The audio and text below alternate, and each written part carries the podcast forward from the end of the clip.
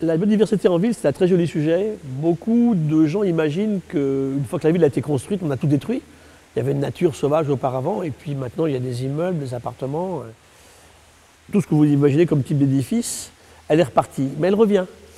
Et depuis la fin du 19e siècle, on a commencé à regarder comment cette nature revenait en ville. Et maintenant, le système consiste à regarder ce qui se passe et surtout à favoriser le retour du vivant au sein de la ville. Tout ceci, bien sûr, pour le bien-être de l'humain.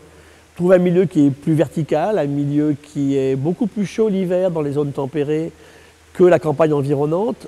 Une absence aussi de prédateurs, hein, il y en a moins qu'ailleurs. Et puis, bien sûr, les commensaux que l'humain a toujours eu avec lui, hein, les rats, les souris, les cafards euh, l'ont suivi. On regarde comment les humains aujourd'hui dans ces villes acceptent cette diversité. Les pigeons, mieux adoptés que d'autres types d'oiseaux. Le retour de la perruche, enfin pas le retour, l'arrivée de la perruche récemment, une espèce exotique, qui s'est mise à s'installer, en fait, qui s'est installée dans, les environnements parisiens.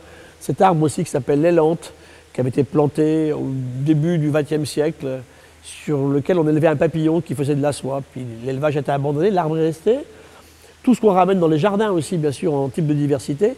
Et là, avec un vrai combat certain, c'est que tous ensemble, on œuvre pour ne plus utiliser, ne pas utiliser en ville de pesticides et d'insecticides.